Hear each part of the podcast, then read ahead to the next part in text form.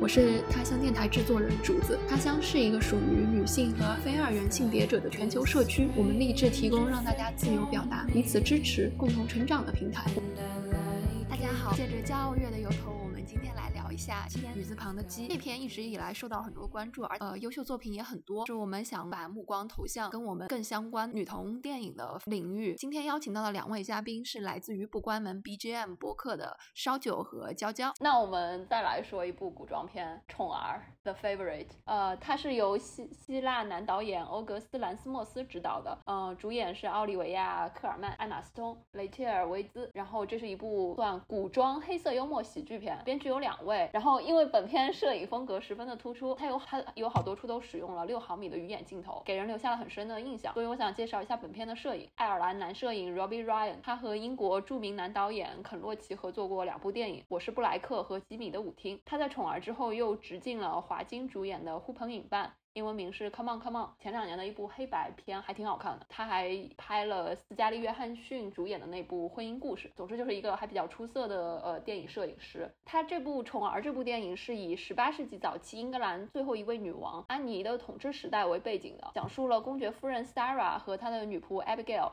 为了得到安妮女王的信任，上演的呃一个宫斗戏吧。呃，背景故事它其实是由野史改编而来的。剧中的大部分历史细节都有些戏剧化的成分，包括他们的着装风格，特别是那些宫廷中男性贵族的夸张风格。呃，其实是有些是为了戏剧效果服务的，呃，并经不起认真的考据。然后这三位女主演都非常的实力派。呃，艾玛斯通石头姐就不用过多介绍了。好像姜老师很喜欢的样子。他的 知名作品有《爱乐之城》《鸟人》和《超凡蜘蛛侠》。然后雷切尔·威兹她是英国演员，她主演和参演过的知名作品有《木乃伊系列》《蓝莓之夜》《康斯坦丁：可爱的骨头》和《宠儿》这部片子导演的前作《龙虾》。呃，她还饰演了最近那部超难看的漫威黑寡妇单人电影里面的母亲角色。安妮女王的饰演者是奥利维亚·科尔曼，她在著名剧集《王冠》中饰演伊丽莎白二世。她还参演过《一神秘博士》《伦敦生活》。小镇疑云、热血警探、夜班经理，然后他也同样参演了龙虾。这就是这部影片的一些背景信息。姜老师想来聊，先聊一下对这部影片的看法吗？先补充一下，我没有特别喜欢 Emma Stone 呀，不知道你从哪来的这个印象？我喜欢的 Emma Watson，差好远了，我刚也一惊，怎么可能呢？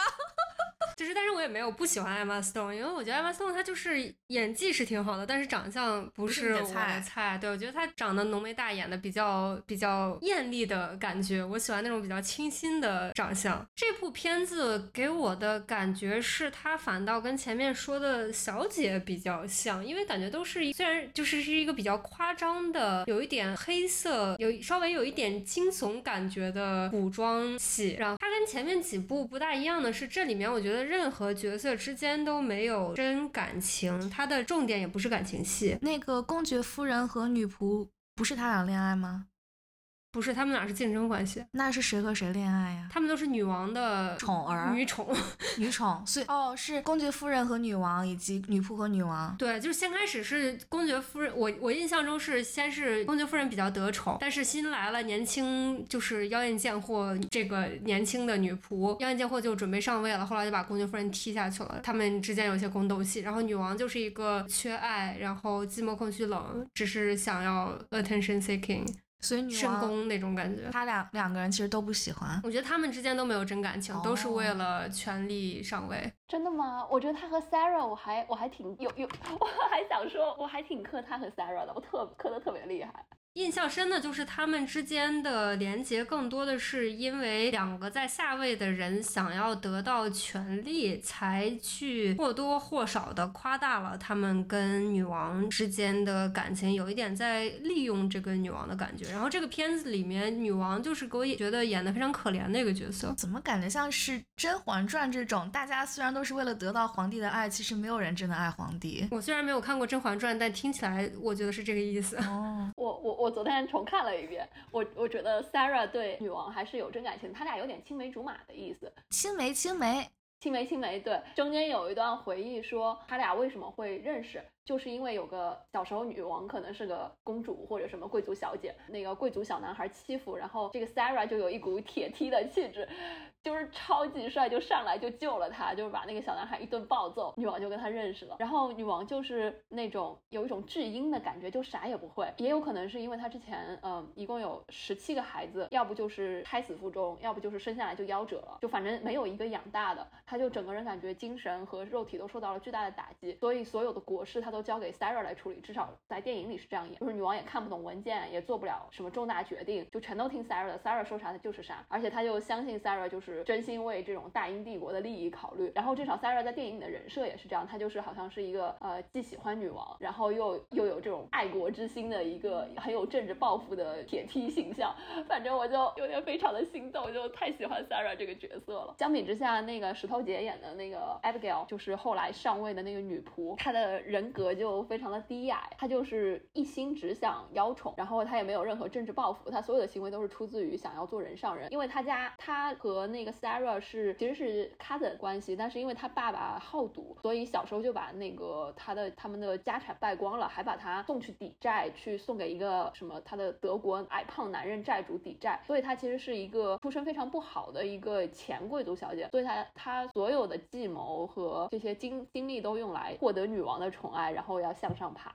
做人上人就是这样一个三个女人的故事。那这个宠儿那个 my favorite 是说从女王的视角来看，这两个人之间更喜欢的是哪一个吗？是这意思吗？对，我觉得他的真爱是 Sarah。这个电影我刚开始在第一次我是在 AMC 上映的时候看的，其实没有字幕，它里面就有大量那种宫廷用词，又是宫廷和政治相关的词汇，然后又是英式英语吧，好像用的，我就我就好多都没听懂，就在场的观众都在笑，我根本不知道他们在笑什么，而且我对安妮女王这段历史都不是很熟。戏，它的宫斗剧情又超级简单，我一个不看宫斗剧的人，我都忍受不了这样的宫斗剧情。艾玛斯通她就是 Abigail，就是以各种非常典型的那种绿茶婊的姿态，在在女王面前装小白兔，装可怜。然后她其实并不喜欢女王，她只是偶然间发现了女王和那个 Sarah 有有有一腿，然后她就发知道女王喜欢女的，然后她就开始以一种各种色诱女王，然后还直接给 Sarah 下药，让她昏倒在就骑马出去的时候昏倒在路上，差点就是被卖到妓院去，就是。这些非常拙劣的手段，就是剧情超级简单。我觉得这是这个电影最大的败，呃，就是最大的缺点吧。在其他的方面，服化道啊、镜头啊、然后血啊，还有表现手法，我觉得都还很好。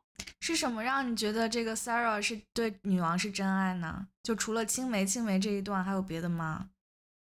他就是非常关心女王的身体，就是女王她七个就是生生育了十七个孩子之后，精神和身体都比较脆弱，然后就不让女王吃甜食，还要关注她说要就是比如说风湿痛的时候就就一直就在她床边这样关照她什么，就是我感觉她像那种就是为你好的，然后全面关照你的那种叫什么怎么样的伴侣，就是你什么都要听我的，我都是为你好，也是为这个国家好。然后女王就是一个呃什么也不懂的，事事依赖他的一个巨婴，就感觉他跟女王决裂，Abigail 的挑拨。决裂的时候，他是真的很伤心，他还想着给女王写信，中间有段有一句话，就是他反复擦了又写，写了又擦。呃，最后写下来一段话，就是我我在梦中想要刺瞎你的眼睛，那个作为了最后一段的一个标题，感觉跟 Abigail 那种，就是他一旦把这个 Sarah 赶走，成了女王身边最最得意的红人之后，就啥也不管，就完全不 care 女王，然后为了哄女王欢心，就让她随便吃甜食，导致她的身体每况愈下，这种这种表现完全是不一样的。那娇为什么觉得他们俩之间根本就没有感情呢？因为我看太久了，不记得了。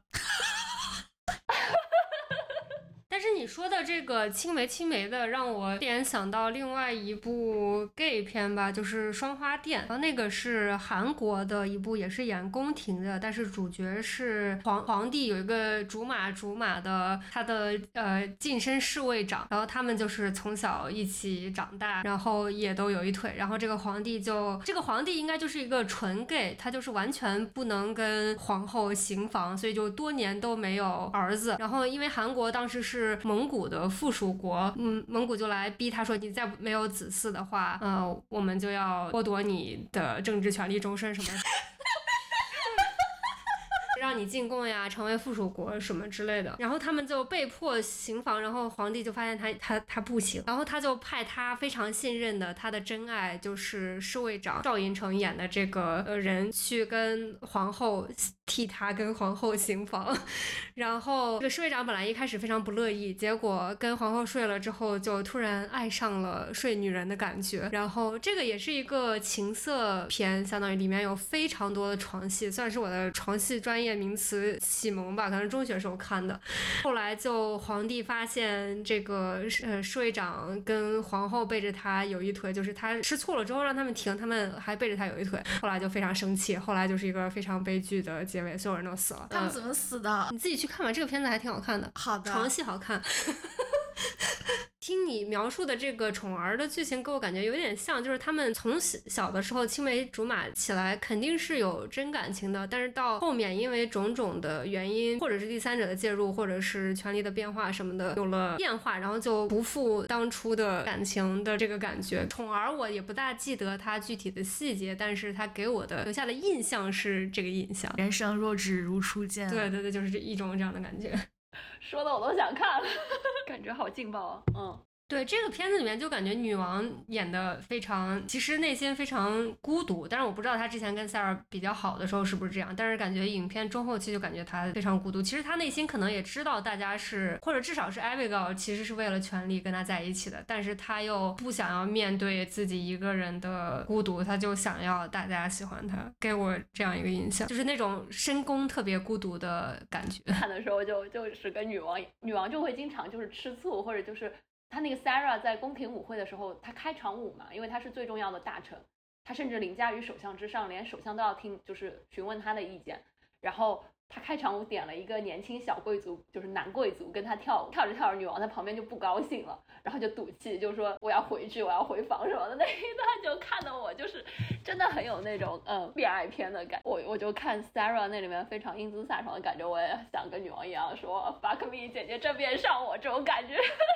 对，感觉他对国事也不感兴趣。呃，他跟 Abigail 开始产生感情的契机，除了 Abigail 主动勾引他之外，就是因为 Sarah 一直在处理各种各样的国家大事嘛，不可能时时陪刻刻陪着他。但是他就是镜子一上来就想要就要找 Sarah，然后 Sarah 不能来的时候就把 Abigail 派来了，Abigail 就可以陪他玩各种幼稚的事情，但是 Sarah 就会总是要求他去做一些就是女王该做的事情。就你不觉得这个 pattern 听着很熟悉？然后就感觉，呃，他受突然之间受够了 Sarah 的呃掌控一切，然后帮他安排一切的状况。Abigail 就是一个十足的女宠，就是跟他养的那些兔子一样，就是个宠物。所以他就开始倾心，就是想要这样，就是自己获得一种权力上位者的感，然后在在权力结构中占据优势。然后 Abigail 反正什么都听他，什么都顺着他。我觉得也许有点这样。所以到后期，他真的把赌气跟 Sarah 大吵一架，把他赶出去。让 Abigail 住进了他的房间之后，其实他一直在等着 Sarah 回头来找他。当然后来因为 Abigail 的作梗，就 Sarah 给他写的信他也没有收到什么之类。这也是我觉得就是很无力吐槽的地方，就是感觉这个宫斗太小儿戏了。就 Abigail 傻，随便使一点心机就就能把这个事情做成，就有点难以忍受这个剧情。但是，但是你可以感受到说，就是这个女王她自己很纠结、很嗯很挣扎的部分，然后还有她因为失去孩子那种精神上巨大的打击，她要转移到那些养小兔子身上。她失去了十几个孩子，所以她养了十七个宠物兔子。然后在 Sarah 看来，就感觉她是在玩物丧志。但是 Abigail 为了讨好她，就会一开始就会表现的对这些兔子非常的感兴趣，觉得它们非常的可爱，然后女王就会很开心。然后还演了一个细节，就是背地里其实 Abigail 虐待这些兔子什么，非常用非常直白的镜头语言告诉你，Abigail 跟女王没有感情，她就是逢场作戏，只是为了达到自己的目的。对对，那一段还看着挺难受的。我感觉女王就其实是把 Sarah 已经 internalize，可能已经成为她自己的一部分了，然后所以就是可能把 Sarah 对她感情 take for granted，就是可能想让她觉得我是。可以撒脾气，我是可以让你吃醋，我是，是最终你还是会回来的，给我一点这个感觉。对，有一点，中间有一段就是 Sarah 发现 Abigail 在使坏，就把他赶出去的时候，然后 Abigail 就自己就是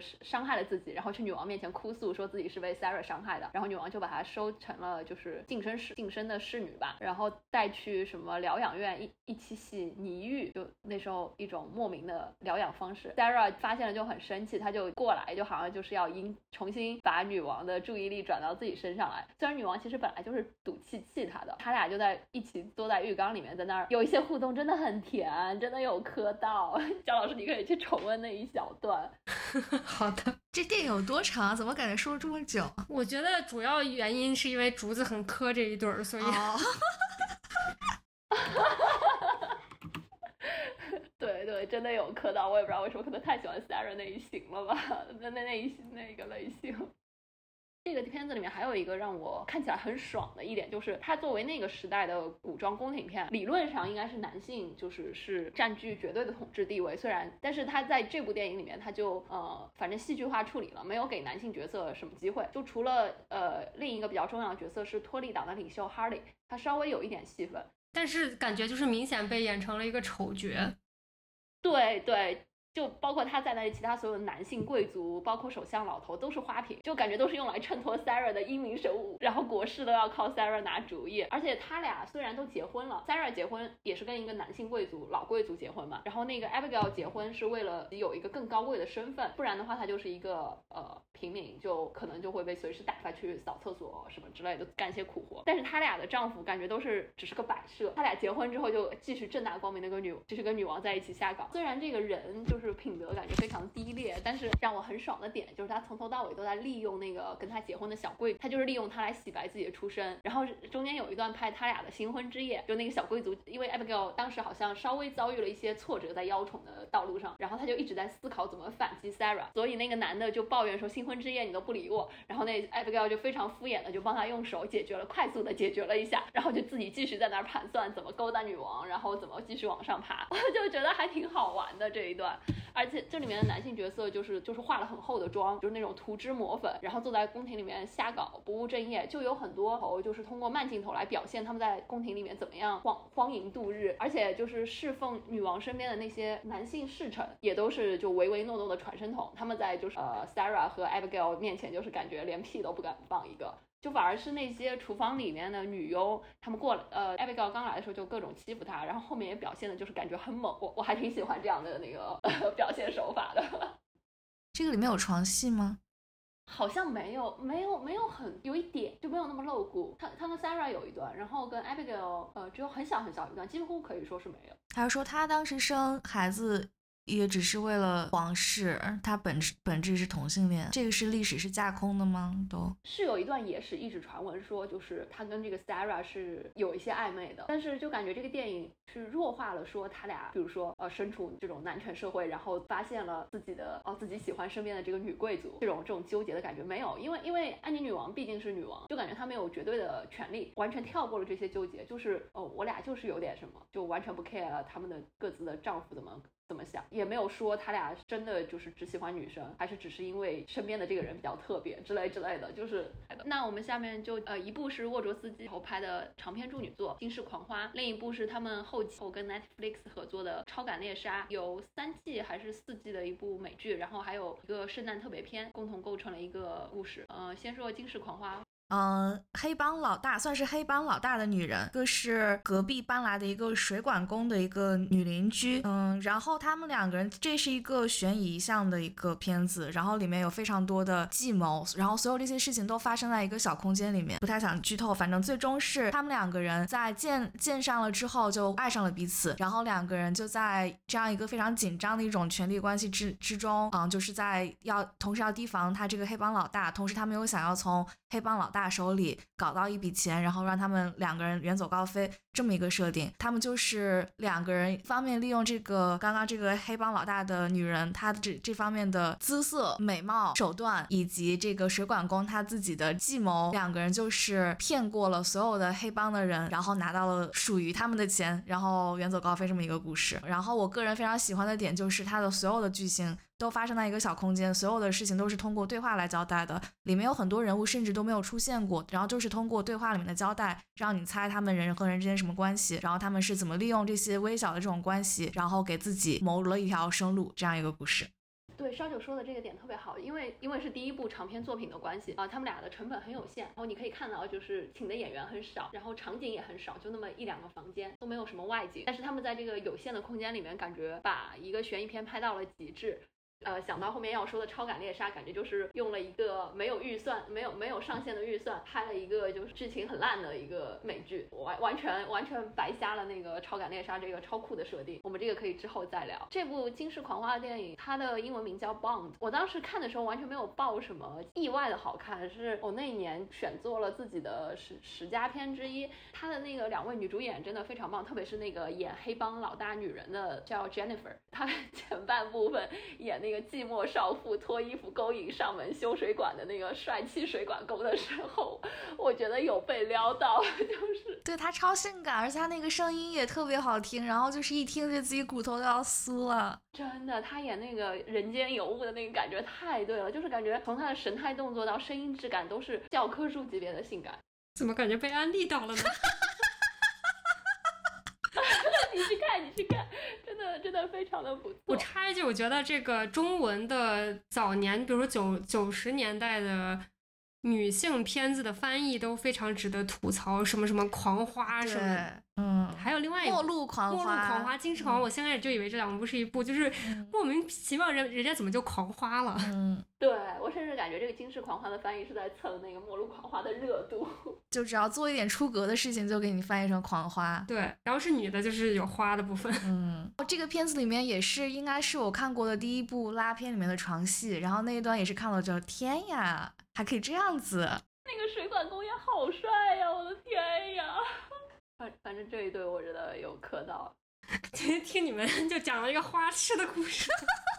主要是这个它是悬疑项嘛，你要一剧透就剧透的全没了。对对，总之就是去看吧，去看吧，肯定不后悔。安利给焦老师顺便。那可以聊一下那个超感猎杀 Sense8。这个其实我最喜欢的就是它的尺度，就是它有群批，然后因为所有人都是可以通感，所以群批就爽上加爽。对，别的我就记不住了。他这个群批，我觉感觉他最有名的也就是那场群批戏，甚至很多人没看过这个剧，但是就在比如说微博上看了那个群批混剪还是什么的。第一季有一集里面有一个他们，他这个剧的设定是这些人散落在世界各地，但是某种神秘的联系，就它是有点科幻的。然后这些人就是相当于通感的感觉，有时候可以借用其他他们这个 faster 这个族群里八个人其他的能力，有的时候又能感受到其他人。当时在感受到的事情，所以你这个当然绝大多数时候它是有它自己的剧情设定的，但是呢，其中有一集就用到了这个设定，变成这八个人在世界各地不同的地方群批。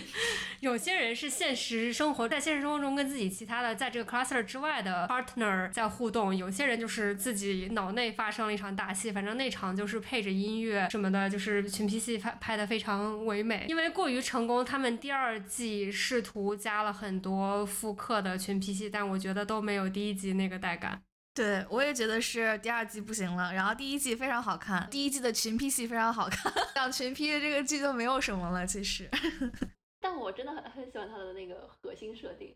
对，我觉得它设定其实设定其实很有意思，而且讲的是就是这其实是一个变异出来的新的物种的类型，然后我们人类作为智人不接受他们感受到了危机，所以就是想要赶尽杀绝这种状态，其实有点像 X Man 的设定，因为这个设定又又互相配合出来一些很好玩的剧情。我里面特别喜欢是裴斗娜那个角色搏击女神，然后就她打斗的时候特别好看。他放在拉片儿，是因为他其实呃，因为有八个人嘛，各种取向、性别都有。但是他因为也是可能因为导演自自身就是首先是 transgender，其次也就是可能因为找找导演自身也是 LGBTQ 群体的一员，所以会他们的电影里两元呃两元。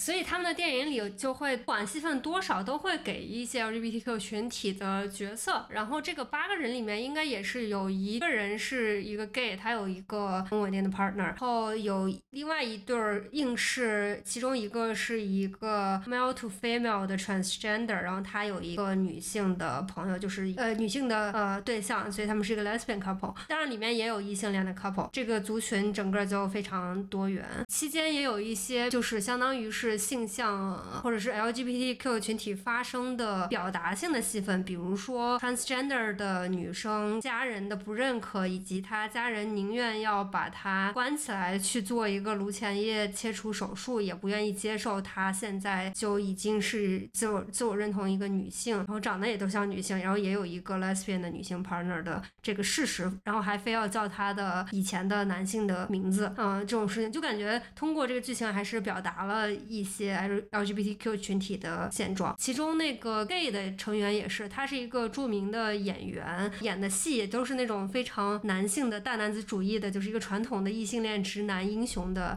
形象。所以因为他这个戏路一直不出柜，男友 partner 其实其实很多时候都是很憋屈，但是他也很理解。但是直到冲突，直到是跟他一起合作的女星想因为自己感情不顺，想要跟他勾搭，然后没有办法才暴露出来，然后他们三个之间就变成了好闺蜜跟一个好闺蜜之间的剧情。反正整体都围绕着大家的性向和性别认同之间，还呃放了挺多为群体权益发声的剧情在这个剧里面。墨西哥那三位还挺神奇的，因为感觉那个女星后来就跟他们就是有一种多元成家的感觉。对对，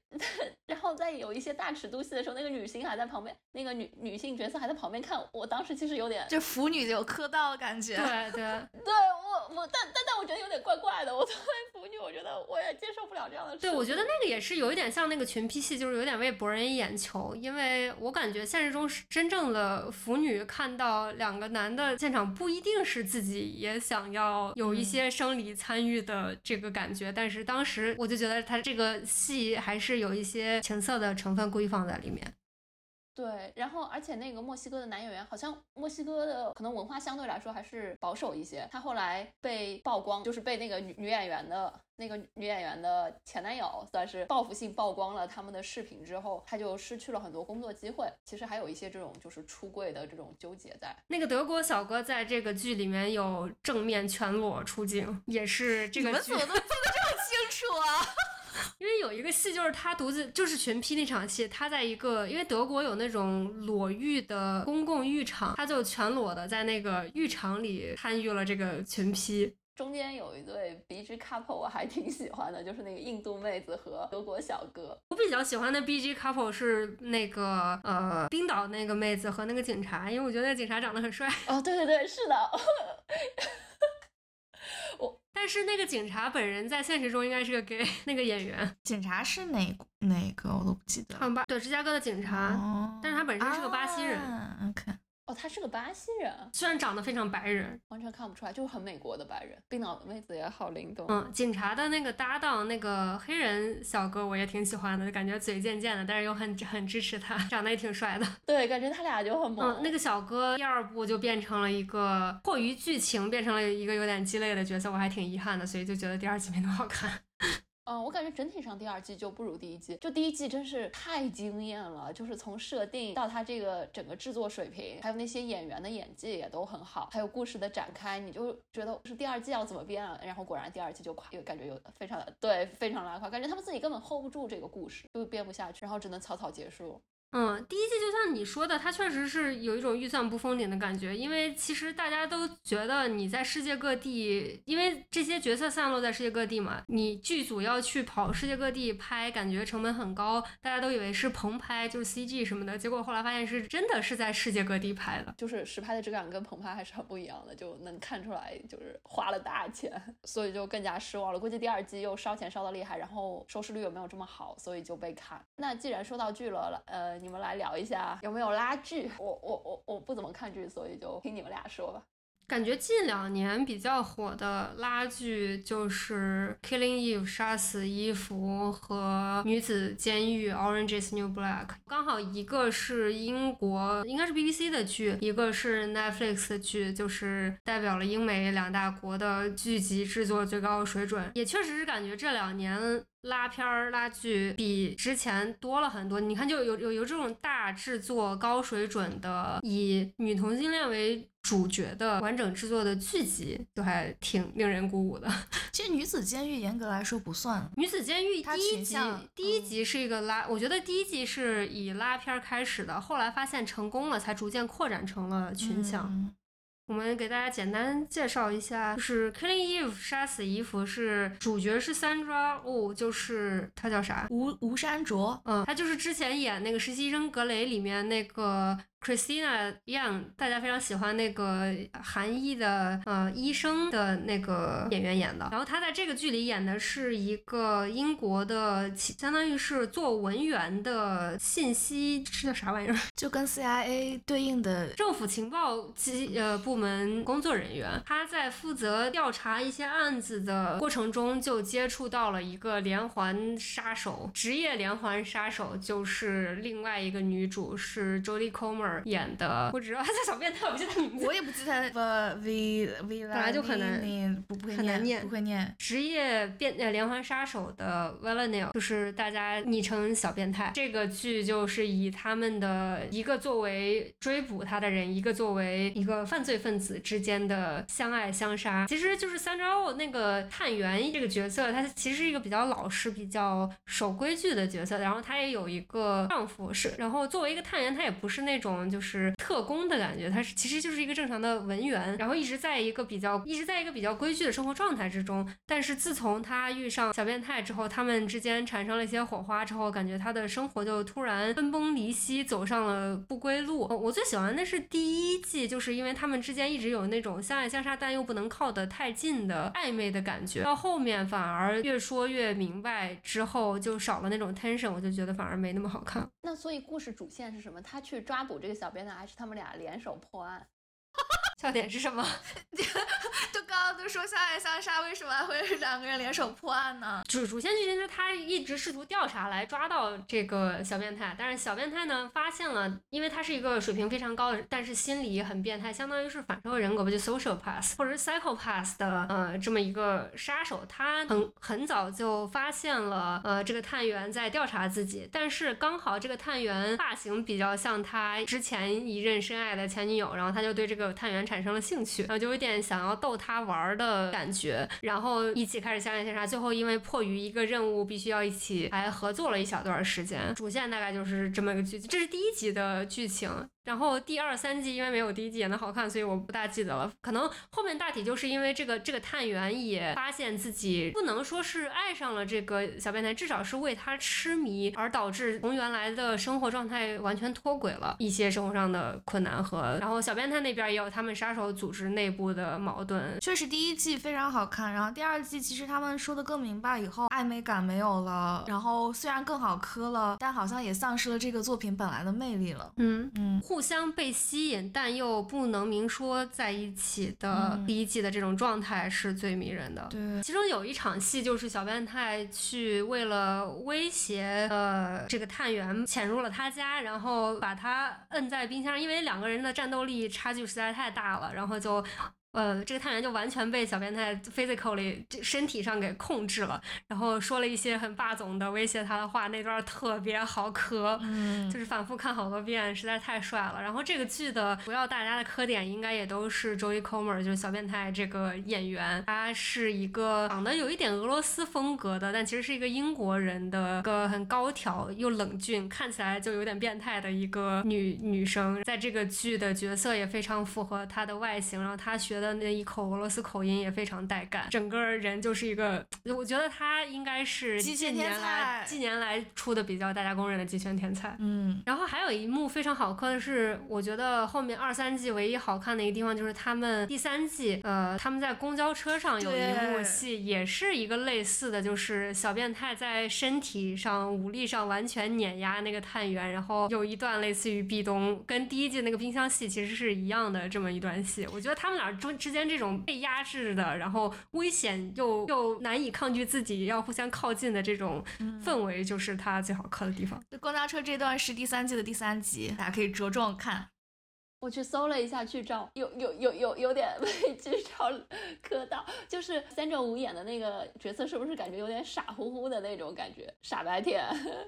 对他比较比较憨厚，但其实他不是傻白甜，因为他是个探员嘛，他其实就是智商很高，很聪明，但是呃，就是感觉有一点笨拙，有点 clumsy 的感觉。嗯，然后小变态就是穿的都是那种非常精致，然后各种 designer random shit，就感觉是一种 Lady Gaga 风格的 穿搭，然后但是杀人又不眨眼，因为他本身心里确实是给他起小变态这个名字，是因为他确实这个角色是一个心理变态的角色。这个小变态的演员叫 Jodie Comer，前两年演那个雷德里斯科特拍那个《最后的决斗》女主角的那部电那那个女主角。对，对是的，我非常非常喜欢《最后的决斗》，我甚至跟好多人说过，就是你要是不喜欢，我们就有劲了。嗯。特别是男的，我跟你说，又是一块验金石。对他就是感觉他演技也很好，然后在最后的决斗那个戏里，他也是有点像《直降情条》一样，是三段式的，从三个不同的角色的角度把同样一个故事演了三遍。嗯，然后再然后因为是不同角度的人，所以虽然剧情是一样的，但是比如说 Jodie Comer 那个女女主的这个角色，她的表情在每个人的视角里是是有微妙的不一样的，然后她把那种感觉都演出来了。然后当年就是呃给这个杀死伊芙经常获奖，然后第一前面获的最佳女主好像都是三庄雾。其实大家还有点不满意，因为这个剧确实像小变态那个角色在剧里说的一样，就是三庄雾这个角色是因为有了小变态才变得有趣的，本来他自身是一个比较无趣的角色。然后这个剧最出彩的肯定也是小变态那个角色。不过后来在忘了是第二季还是第三季，终终于把那个最佳女主这个奖颁给了她，就是让她很惊讶，然后当时还没有准备什么获奖台词，对，还冒出了各种表情包。我有一个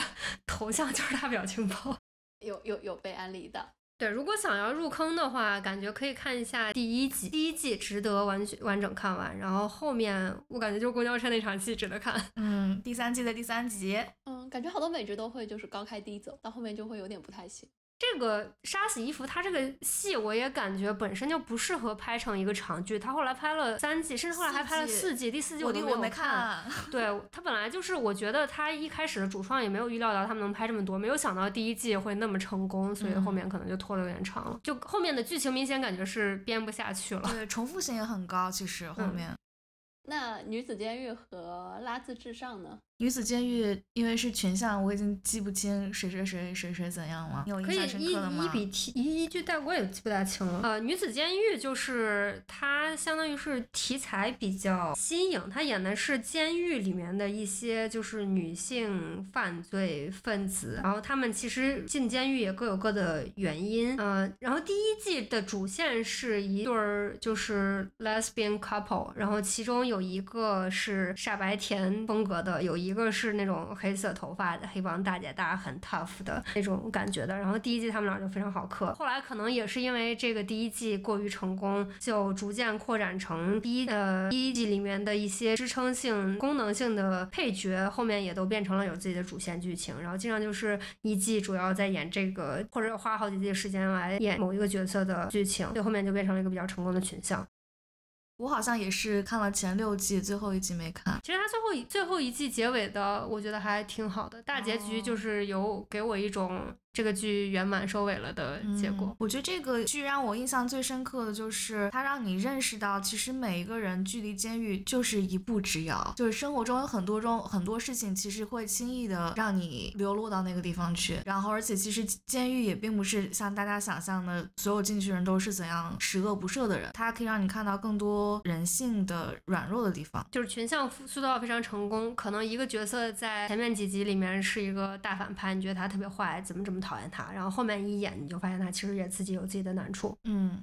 嗯，但是他实在是太长了，他应该拍了有个八季吧。然后中间的，就是我喜喜欢磕的第一季的那个 CP 散了之后，我感觉我对他的热情就稍微有减低了。后来看完了，但是后几季我感觉最后两季的水平又略有上升。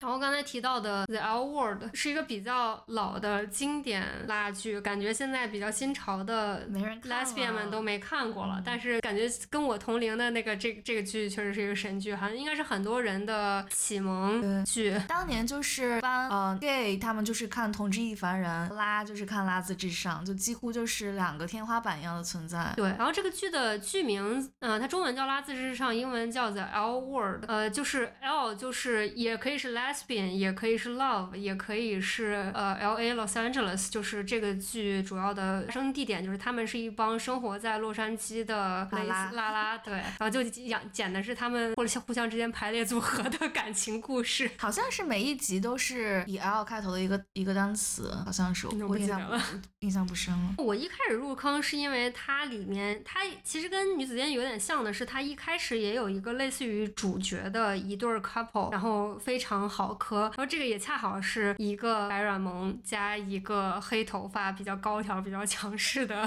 铁 T 风格的，然后他们的这个第一季这两个 couple 他们的关系非常好，就是历经很多困难，但是互相 support。当然后面有一些剧情变故，不然一一一直这么演就没意思了。但是他们俩感觉就是我们那种老一老一辈蕾丝边心目中的这个神圣 CP。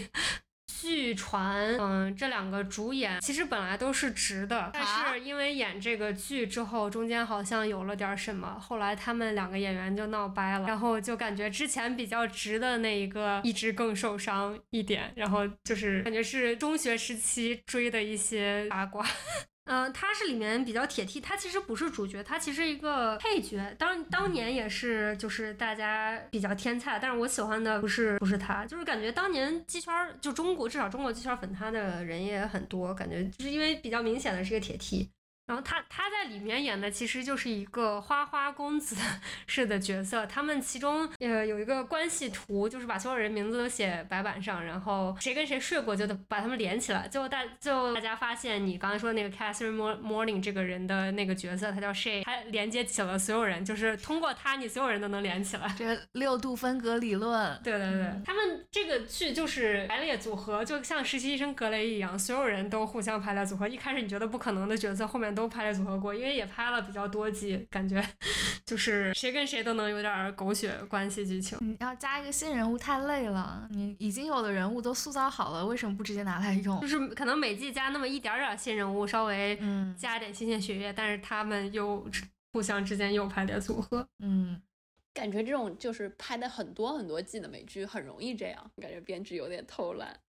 算是我的启蒙剧的一点，是因为当年可能是中学或者大学本科早期的时候看这个剧，突然产生了很向往的感觉，就是因为感觉他们的生活也很悠闲，各自都做着不同的职业，然后在经常在那个洛杉矶下午的阳光里面坐在一个咖啡馆，然后聊个小八卦什么的，感觉那种生活很惬意，然后就突然对国外这个东西产生了向往。然后确定你向往的是阳光的下的咖啡馆，不是 不是跟各种人排列组合吗？不是。不是不是，就是感就是感觉他们之间就是就是感觉把他们的感情作为一个其实还是性少数族裔的感情正常化了，他们就在很正常的谈论这件事情，他们也有他们的比如说婚姻烦恼、生育烦恼、职业烦恼什么的，就是非常生活化的一个剧。但是在我们我们那个年代，在国内是无法想象这个事情，可能现在也无法想象。嗯，就所以突然就对这个这样的生活充充充满了向往，然后才产生了世界好大，出来看看的想法。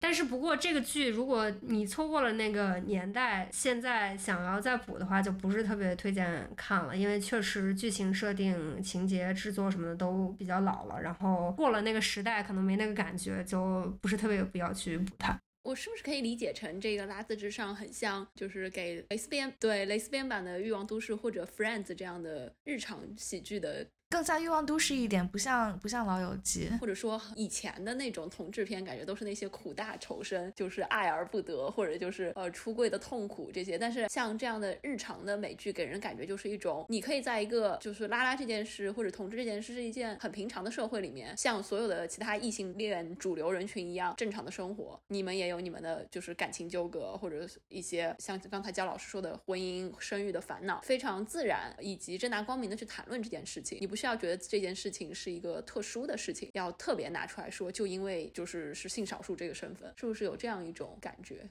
嗯，我觉得我觉得有这个感觉。嗯，然后比较类似的一部 gay 片也是 HBO 近两年拍的，叫《Looking》，中文应该叫《寻》，还是它它也是一个非常生活化的，没有这种什么出轨烦恼，顶多可能某一集里面有一个角色有一段这样的剧情，但是主体就是一群 gay 生活在三藩，非常正常的在生活，在像就是所有的异性恋情侣一样有自己的职业和感情困扰之类的东西。这其实也是所有努力的方向吧，就是最终我们就不会说是为了一个基片、一个呃给片或者拉片去看它，而是就是这就是一个爱情片或者剧情片，然后至于它是不是性少数，这已经不是我们关注的重点了。我觉得这个就是想要的那个状态，就当它是一个非常正常的事情，就没有必要特意再去谈论它了。我我可以发现说近几年的一些电影和剧集，我剧集看的不多，但是感觉说，呃，比如说不是性少数的这种关系为主题的电影，但是里面经常会出现很多配角，就是他们自己就是很很很平常、很普通的，就是一对同性恋人或者怎么样，就是好像就跟你在生活中一样，你可能就是有一些朋友，就是他们的就是性少数群体，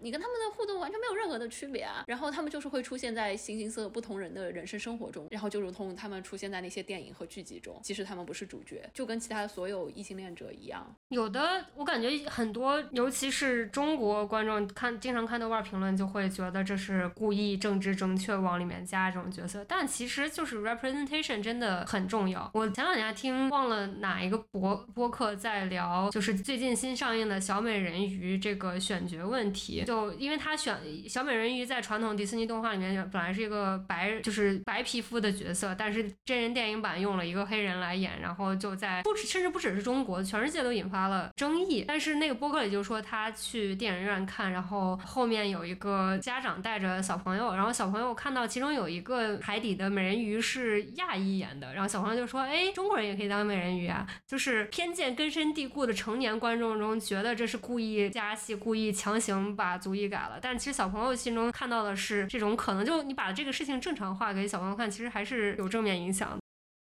我觉得我们在讨论，比如说，呃，女性权利的时候，其实也是想要产生这样的效果。就像德国的默克尔，她做了这么多年总统之后，甚至产生了小男孩问爸爸说：“我以后可以当总理吗？”我之前不知道说男的也可以当总理，就是你会期待说这种事情发生在所有小女孩身上，觉得就是理所当然，自己想可以做自己想做的事情，成为想成为的人。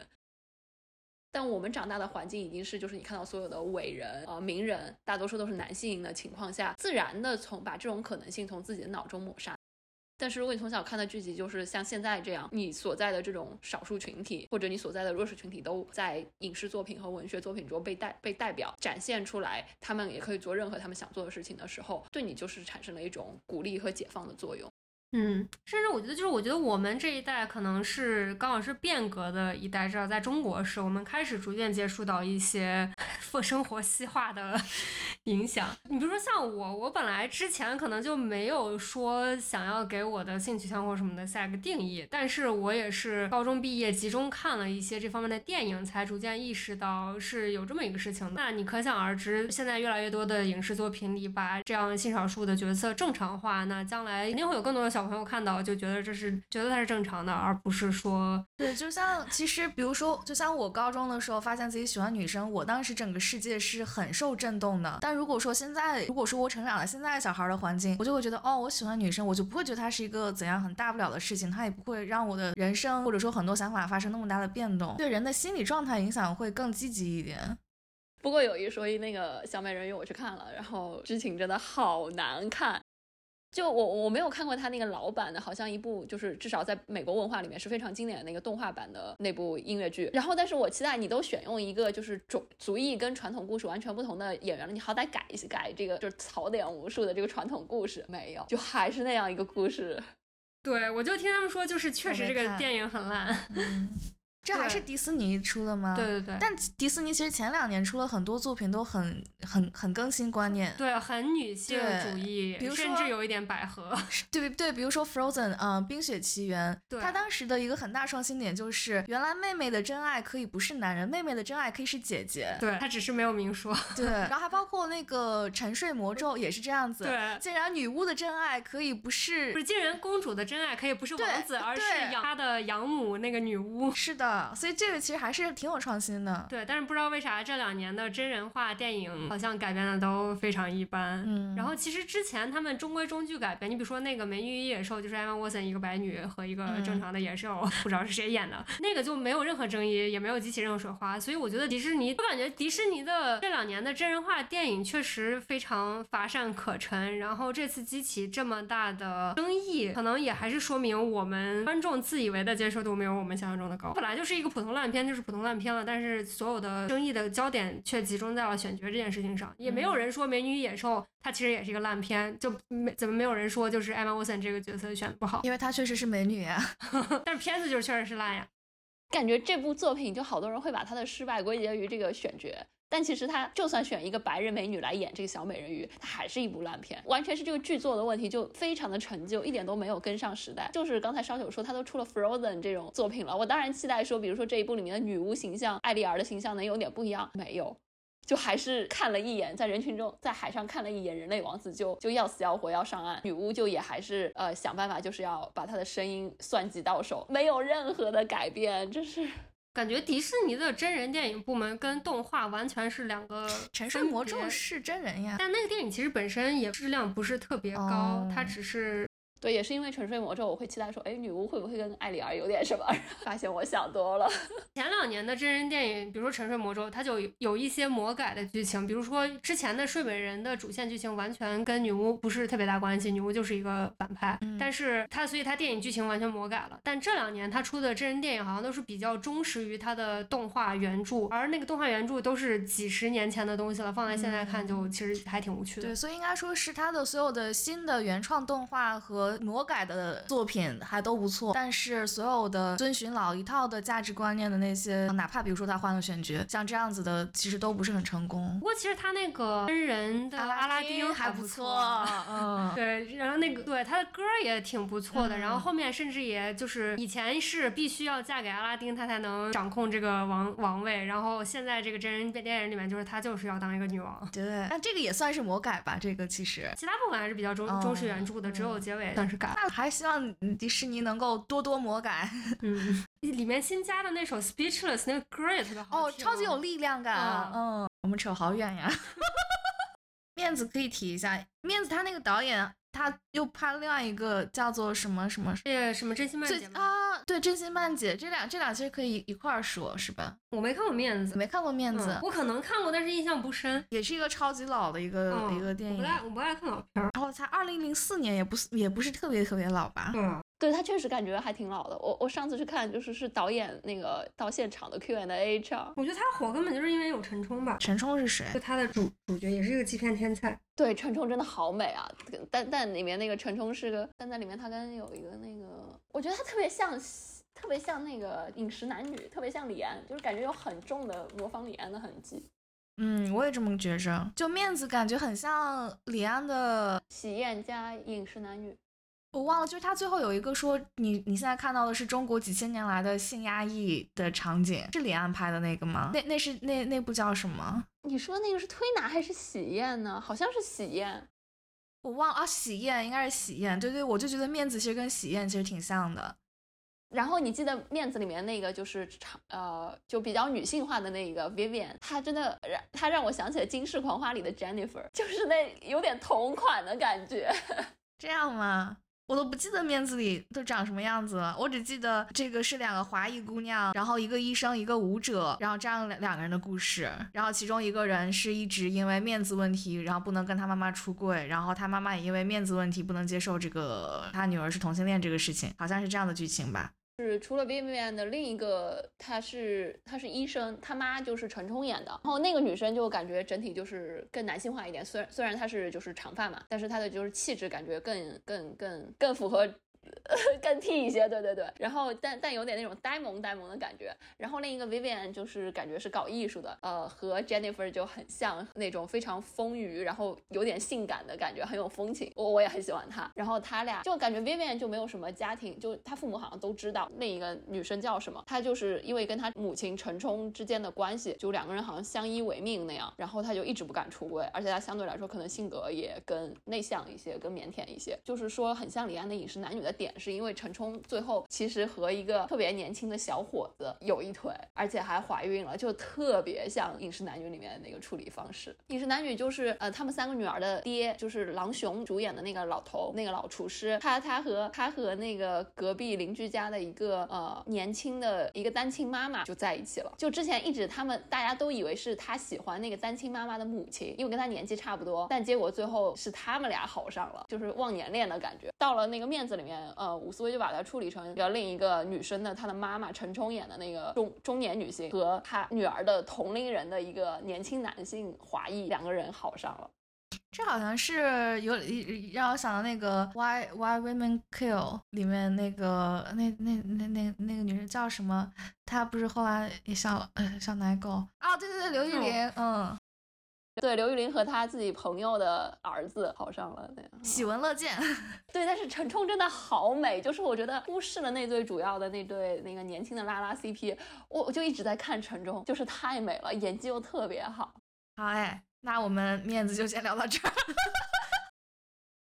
那真心真真心楠姐可以聊两句，真心半姐可以聊两句，没啥太大印象。也是对，因为这这两就感觉那种出柜的挺多的了，挣扎的已经看腻了。嗯，这个真心半姐是近两年二零二零年的一个片子，讲的就是一个。呃，一个比较内向的女生，嗯，最后出向她喜欢的女生出柜，差不多这么一个剧情。然后她其实比较好的点就是两人的感情，就是那个年代。也不是那个年代，就是那个年龄，又不是又又不是那么善于言辞，然后最后又比较内向的，然后但最后又成功表明自己的心意，那种感觉还拍的挺挺好的。然后这个导演是就是刚刚说的面子的导演，就他好像很擅长拍这种亚裔文化背景下的，然后在美国生活的一些人他们的心理上的一些想法，还有这种对自己的身份性别的认同方面的这种问题，他拍的比较好。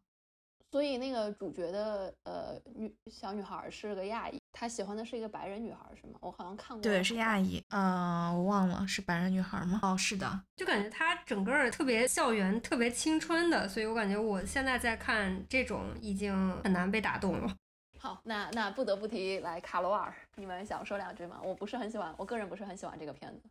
我也不喜欢卡罗尔，我觉得它里面只有一场，就是好像是在壁炉旁边有一场，感觉被聊到的比较有 tension 的戏，其他的我都不是特别有。你们为什么不爱这一部？我也印象不深了，但我就觉得，我就觉得大魔王在里面演的好好，然后那个小白兔在里面演的也好好。后来小小白兔成为了像大魔王那样的人物，那种时光的交错感也好好。我觉得这个很好呀，这个片子。我觉得他情感塑造比较生硬，然后看上去就是我当年写的影评是 nothing but a crush，就是有一个 crush。但他们就是他们不是生硬吗？他就是克制，他们之间就是很克制。就我觉得没有太深的感情，只是有个 crush，然后大家互相经过路过一下对方。不过这个电影确实是我第一次 get 到鲁尼马拉的颜，我之前都一直没有 get 到他哪哪长得好看。他在这里面演这个小白兔确实还挺好看。是呀，是很好看啊。然后尤其他最后变成了也是像那种大魔。王那样的那种气质的时候，感觉完全不记得。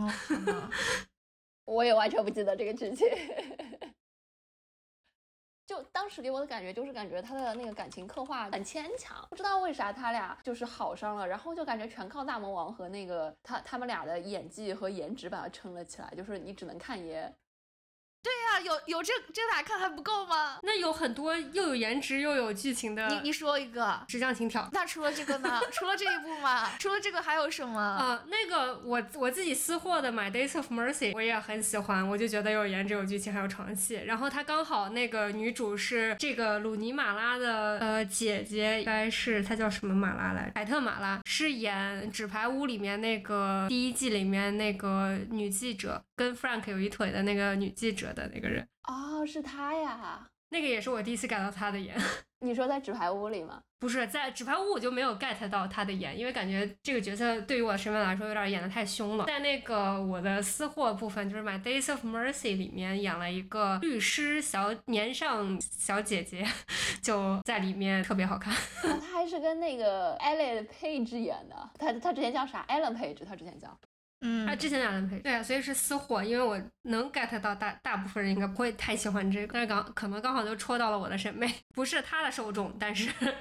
我只打了三星，嗯，卡罗尔我也只打了三星，唉，平了，平了，行吗？我也只打了三星，卡罗尔，卡罗尔我打了五星。